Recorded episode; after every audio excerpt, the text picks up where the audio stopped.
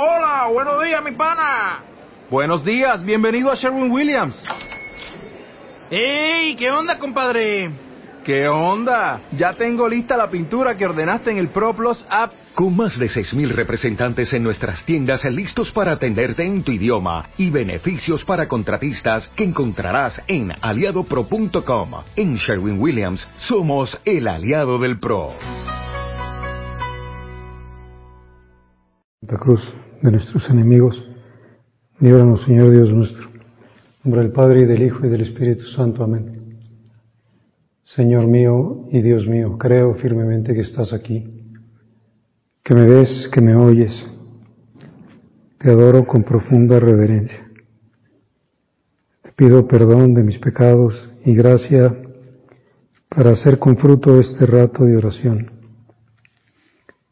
Madre mía Inmaculada, San José, mi Padre y Señor, Ángel de mi guarda, interceded por mí.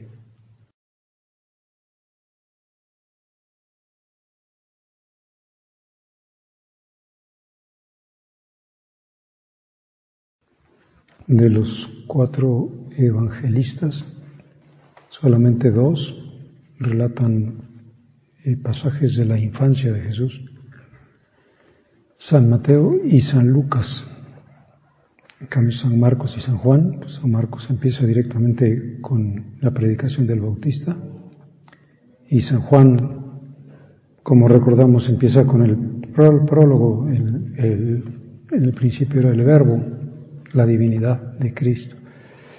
Y después eh, entra directamente también a hablar de San Juan Bautista. Pero la diferencia entre San Mateo y San Lucas en lo que se refiere a la infancia del Señor es eh, que los pasajes que relata San Mateo eh, están como, son como muy dramáticos. Relata fundamentalmente el desconcierto de José ante el embarazo de María y luego, poco después, en la persecución de Herodes, cuando ya el niño había nacido. En cambio, San Lucas eh, es un, pues como todo, un, una explicación de alegría, ¿no? de gozo. El gran gozo, por ejemplo, de eh, el anuncio de, o el canto de los ángeles en la Natividad, eh, y luego la alegría de los pastores. Y, y, así es un desarrollo pues más como alegre en general el relato de San Lucas. Pero antes del nacimiento, como sabemos muy bien, eh, recoge también otro momento de gran alegría, que es eh, la explosión, podríamos decir así, como del, del alma de María en la casa de Isabel, eh, con el canto del Magnificat. La gente a veces cuando reza esta oración la llama la Magnífica, así como una traducción mala, digamos, de, de la primera palabra latina. Pero eh, lo primero que vemos y lo primero que aprendemos de María, pues es alabar a Dios, a glorificar a Dios. Mi alma engrandece o glorifica, o magnifica al Señor, quiere glorificarlo, quiere mm, declarar, digamos, toda su grandeza. Y se alegra mi espíritu en Dios mi Salvador, no en otras cosas, en Dios se alegra mi espíritu. Y a continuación explica por qué, por qué lo engrandece y por qué se alegra su espíritu. Y dice, porque puso sus ojos en la humildad de su esclavo. Y continúa, desde ahora me llamará bienaventurado a todas las generaciones, porque ha hecho en mí grandes cosas el Todopoderoso, cuyo nombre es santo, su misericordia se extiende de generación en generación a los que lo temen. Pero podemos fijarnos en esta frase muy profunda, puso sus ojos, o sea, todo esto que ha hecho Dios eh, se debe a que puso sus ojos en la humildad de su esclavo.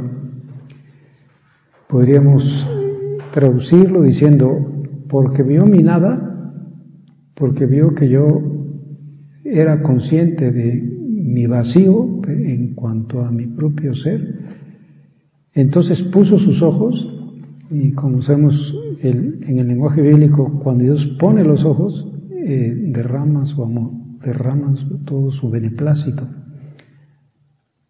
Pues mirar Dios es amar Dios. Y vamos a tratar de darle, pues, como un poquito de vueltas a estas palabras, porque puso sus ojos en la humildad de su esclava, y para que nosotros aprendamos de María, aprendamos esta lección tan fundamental, tan primera, ¿no? Podríamos decir con Mijares, aquella canción famosa de Tengo mucho que aprender de ti, amor. ¿Y qué tengo que aprender? Pues dice ella que la razón por la cual Dios puso sus ojos es por su humildad.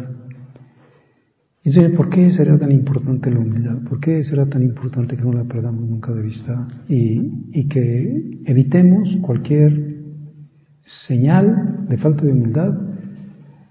Porque es muy sutil eh, el que se nos meta lo propio del demonio, que es la soberbia, y se nos puede meter, se nos puede infiltrar, como se infiltra el polvo, ¿no? El polvo de pronto aparece ya, aunque tengamos cerradas las ventanas, no sé por dónde se mete, pero a veces en el closet, ¿no? Uno dice, bueno, en el armario, yo te lo tengo cerrado habitualmente, pero cada cierto tiempo paso el dedo y me lo encuentro lleno de polvo. ¿Por qué será? Por así es mi corazón. Mi corazón se me llena de soberbia imperceptiblemente. Y podemos sacudir a, a la explicación de los santos, en este caso de Santa Teresa, que como sabemos tiene esa frase famosa de la humildad es andar en verdad. Andar en verdad. Y le explica por qué. Que es muy grande cosa no tener cosa alguna buena de nosotros, sino la miseria y ser nada. Quien esto no entiende, anda en mentira. Plegue a Dios, hermanas, nos haga merced de no salir jamás de este propio conocimiento. Entonces aquí vamos pues, teniendo una luz, ¿no? Es que la verdad, la humildad es la verdad porque la verdad es mi nada. Que no salga yo de este propio conocimiento. Es decir, la humildad es un asunto de ontología. Es un asunto de la conciencia de, de, de, nuestra nada y del todo de Dios. De, pues como decía ella también, esa especie como de jaculatoria de San José María, como para recordárselo y para insistírselo no soy nada, no puedo nada, no valgo nada, no tengo nada, no soy, no sé nada, nada, nada, nada. Ahí tendríamos que repetirlo nosotros para no andar en mentira, para no andar, no andar engañados, no creernos algo, pensar que somos algo, pensar que sabemos algo, porque como dice San Pablo, pues eh, todo ¿Qué tienes que no hayas recibido? O sea, ¿qué, puedes decir que no sea un don de Dios? ¿Qué puedes decir que aquello que pues tendrás a lo mejor algún logro en algún sentido, no has estado precedido en primer lugar por el ser que te dio Dios y después por toda la cantidad de dones naturales y sobrenaturales que te dio Dios. Por lo tanto, eres absolutamente deudor y reconócelo, porque si te pones en el otro lugar, Estás exactamente haciendo lo mismo que hizo Satanás, que hizo Luzbel, que no quiso, como sabemos, parece que, bueno, dicen algunos padres, que la razón por la cual eh, fueron los demonios encabezados por Luzbel, precipitados en el infierno fue, o condenados, fue que vieron en la lejanía la encarnación del verbo hecho carne, hecho materia, y hay una diferencia abismal entre el espíritu y la materia, que la materia se corrompe y la materia se pudre y la materia es pesada y la materia se declina. Y entonces no estuvieron dispuestos a ser ángeles sujetos a el verbo encarnado, como diciendo, ¿cómo vamos a estar sujetos alguien que tiene una naturaleza absolutamente inferior a la nuestra. Y entonces este querubín de gran perfección encabeza la rebeldía, la rebelión y, son precipitados por el triunfo de San Miguel, o sea, de los fieles, de los que San Miguel encabeza, de los fieles a Dios. Y, y esa es la verdad, ese es andar en verdad. Santo Tomás decía una frase muy chiquita, decía, soberbio es, nada sabe. No sabe lo, elemental, el ABC. ¿Cuál es lo elemental? Pues, tú nada. Si te piensas algo, o si piensas que sabes algo, eh, no sabes nada. Nada. ¿no? no sabes tu verdad. Porque esa es tu verdad. Y mi verdad En las bendiciones al Santísimo leemos esta frase del capítulo 45 de, de Isaías, versículos 66 a 68. El profeta pone en, digamos, en, los labios de Dios estas palabras. Dice, yo soy el Señor y no hay otro. No eres tú. Cuidado. No te vas a poner en su lugar. Yo soy el artífice de la luz y el creador de las tinieblas. No hay ausencias en Dios. El autor de la felicidad y el hacedor de la desgracia. Y las manda también las desgracias para sacar mayores bienes. Yo, el Señor, hago todo esto el, Señor, el amo, el dueño, el único, el dominus, para recordarnos y hacernos experimentar esta verdad, su todo y mi nada. Pues porque puso los ojos en la humildad de su esclava, por eso, por esa razón, me llamarán bienaventurada. Todas las generaciones, también la nuestra, hoy aquí la estamos llamando bienaventurada. Estamos proclamando que es feliz, dichosa por su humildad. Y puso sus ojos, y por eso, como sabemos, el quitar Dios los ojos es estar en el infierno. No hay desgracia mayor que diga, pues tus ojos no pueden soportar el mirarme. Dios resiste o rechaza a los soberbios y muchas veces en el Evangelio se dice que Jesús los miraba con ira, miraba con ira a los fariseos que lo estaban espiando, que lo estaban espiando para poder pescarlo en alguna transgresión, según ellos, de la ley. Entonces, en ese momento, se excluyen, se autoexcluyen. Por eso se dice que el infierno no es tanto que Dios me mande al infierno, sino que yo soy el que me excluyo de la comunión con Dios. Y yo me excluyo porque me siervo en mí. Pues haznos humildes, Señor, haznos humildes, María.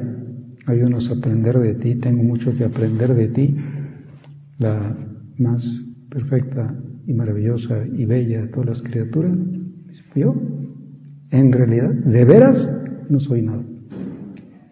¿Qué podemos decir nosotros? Pues vamos a, hacer un poquito de examen, como siempre, y San José María tiene muchos textos en camino, en surco, en forja. Ustedes van a ver el índice de temas de humildad y tiene un mundo de, detalles, digamos.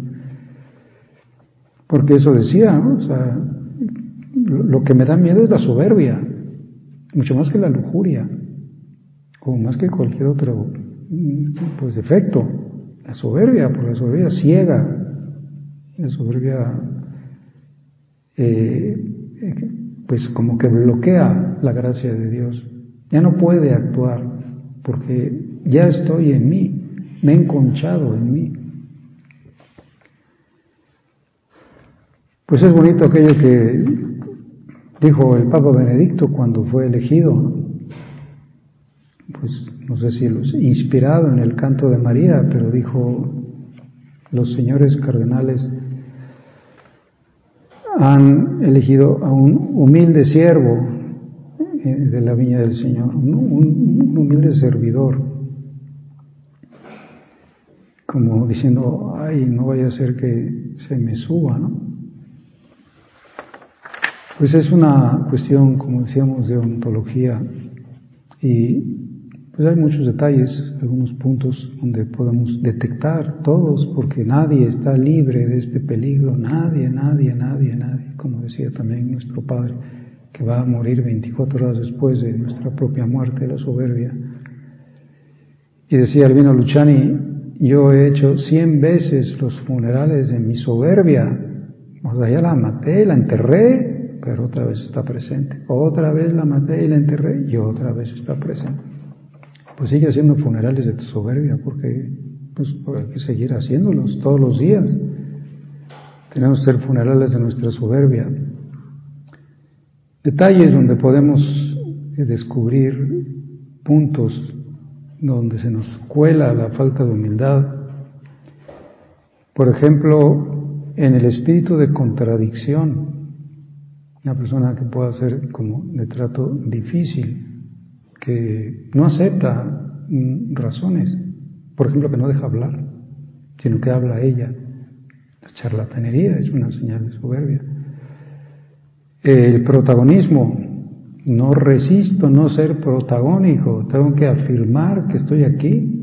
Yo me acuerdo cuando yo estaba, bueno, no, en el centro de estudios, sino una de las veces que viví en el centro de estudios, eh, había esa broma, ¿no? Cuando estaban en la tertulia la gente se decía, pues aquí se lanzó un existo, cuando alguien decía algo así como que afirmando su presencia, digamos. Se echó un existo, como fíjense que existo. Santa Teresa decía, sea el Señor alabado que me libró de mí. Porque es posible aborrecerse a uno mismo y no ser humilde. Es, por ejemplo, el caso del demonio. Me aborrezco. Lo importante es olvidarse de que existo. Pues es el Señor alabado que me liberó de mí, olvidarme de que existo. O sea, no tengo nada, no soy nada, no sé nada, no puedo nada. Por eso, pues, una señal puede ser esta, la, eh, el espíritu de contradicción, la charlatanería, el afirmar mi yo, el protagonismo. Otra señal dice es el dominio de las propias inclinaciones y pasiones. Claro, si yo me estoy mortificando, claro que me estoy negando.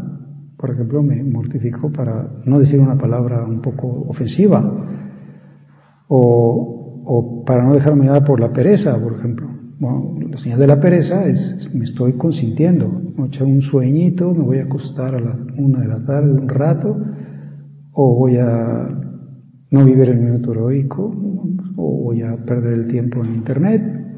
A ver, niégate, niégate, niégate.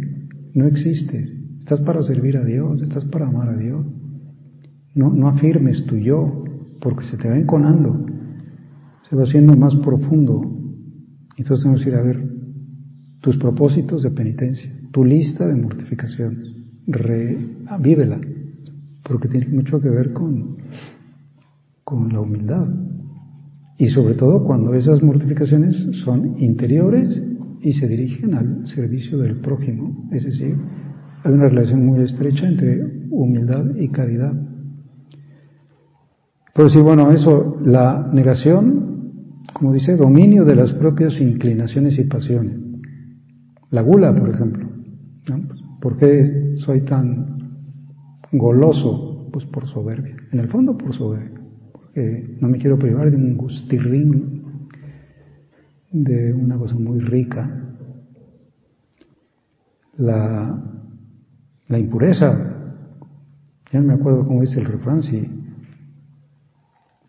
soberbia oculta, lujuria manifiesta, o lujuria manifiesta y soberbia oculta, pero al fin y al cabo, pues, una relación otra vez, ¿no? Entre en la impureza y la soberbia, otra vez yo, es para mí, es un placer para mí, no me he negado, yo me lo merezco. es un derecho de mi naturaleza caída, pues precisamente porque está caída tu naturaleza no tiene derecho, te puede llevar al infierno, ¿no?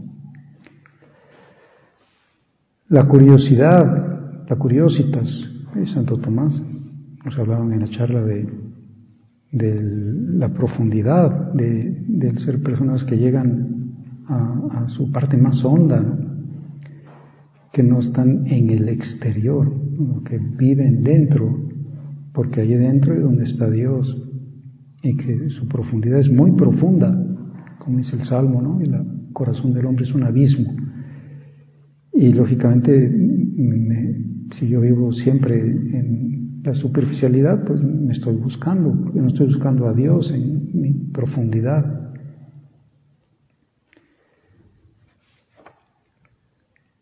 La vida de obediencia, rindo mi voluntad.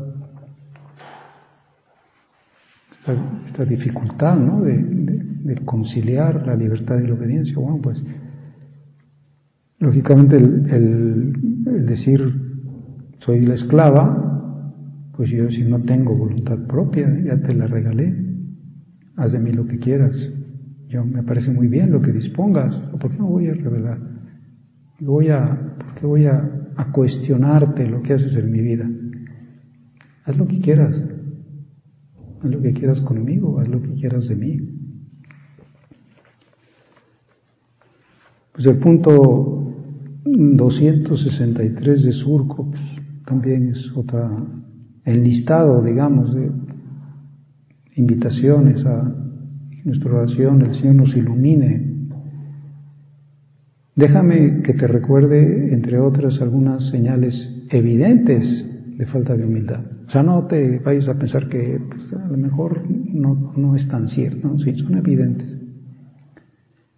Pensar que lo que haces o dices está mejor hecho o dicho que lo de los demás. Este espíritu de contradicción. Te voy a corregir. Mira, cállate porque yo sé lo que, cómo son las cosas. Te voy a dar una lección. Voy a pontificar. Querer salirte siempre con la tuya, la última palabra. Disputar sin razón o cuando la tengas, insistir con tosudez y de mala manera. Dar tu parecer sin que te lo pidan, ni lo exija la caridad. O gracias por participar, ¿verdad? Pues, gracias. Das tu parecer. Como sabemos, lo mejor es lo mejor es hablar cuando nos preguntan, no tanto cuando se nos ocurre cualquier cosa, ¿verdad? Que puede ser a veces inoportuna despreciar el punto de vista de los demás, igual como la contraparte, lo mío es lo verdadero, lo sabio, y lo demás no, no tienen razón. Citarte a ti mismo como ejemplo en las conversaciones. Bueno, pues no hablo de mí, no hablo de mis logros apostólicos, no hablo de mis logros académicos, tampoco hablo de los de mi familia, eh, de los logros familiares, ¿no? ¿no? existes, ¿no? Ten cuidado porque se te puede meter un punto donde te agarre el hilito, el demonio, y lo empiece a jalar y empieza como a destejer, pues todo el trabajo de la gracia, porque la humildad es la verdad y, el demonio es el de la mentira. y pues ocultarme y desaparecer es lo nuestro. O sea, no, que, se luzca Jesús, que sea glorificado, que sea magnificado Dios, como dice María en Magnífica. ¿no? Lo que hago es que yo lo quiero engrandecer, o como decimos en el Padre Nuestro, sea santificado tu nombre.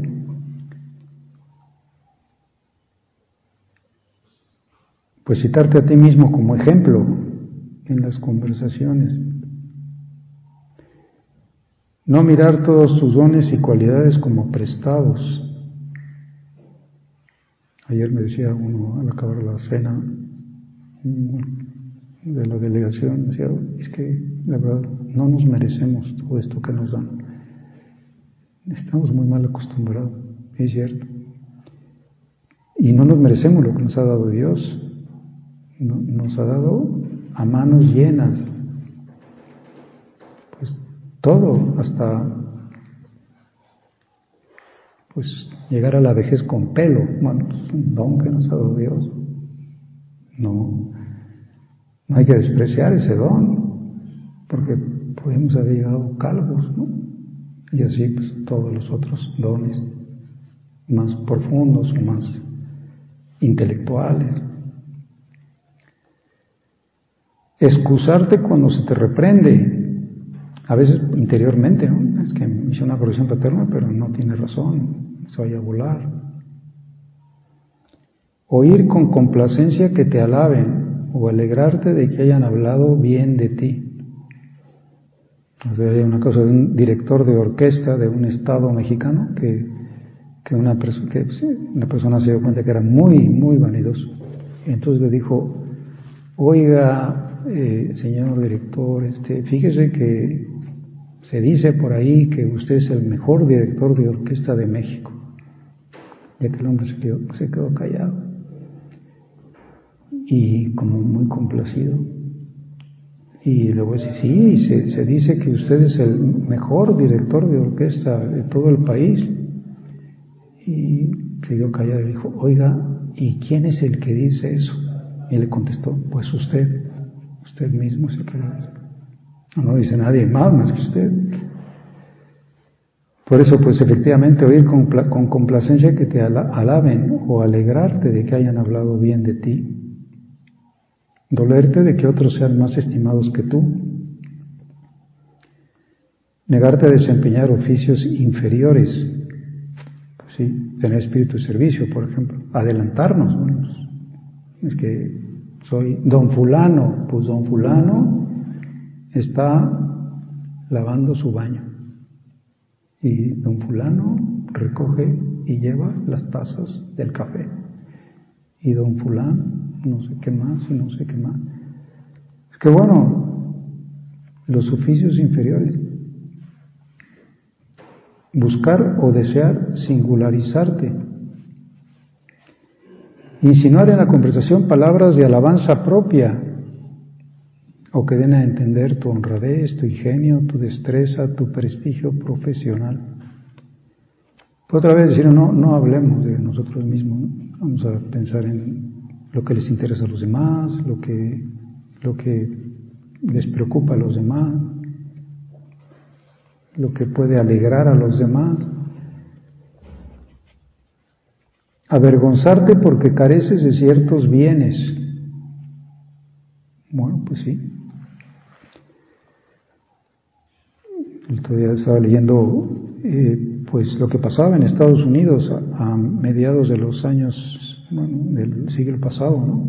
La terrible discriminación racial, ¿no? Cómo no se podían subir negros a los autobuses donde iban blancos y si algún autobús permitía que subiera un negro y se sentaba, cuando llegaba un blanco tenía que pararse y darle lugar, aunque se tratara de una mujer negra, ¿no?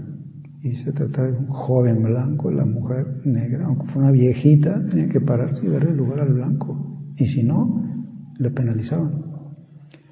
Hasta que llegó Martin Luther King y empezó toda esa campaña y, pronunció aquella frase, ¿no? I have a dream. He tenido un sueño y el sueño se cumplió porque ya hay una perfecta igualdad de derechos civiles y, no hay discriminación y se penaliza ahora la discriminación.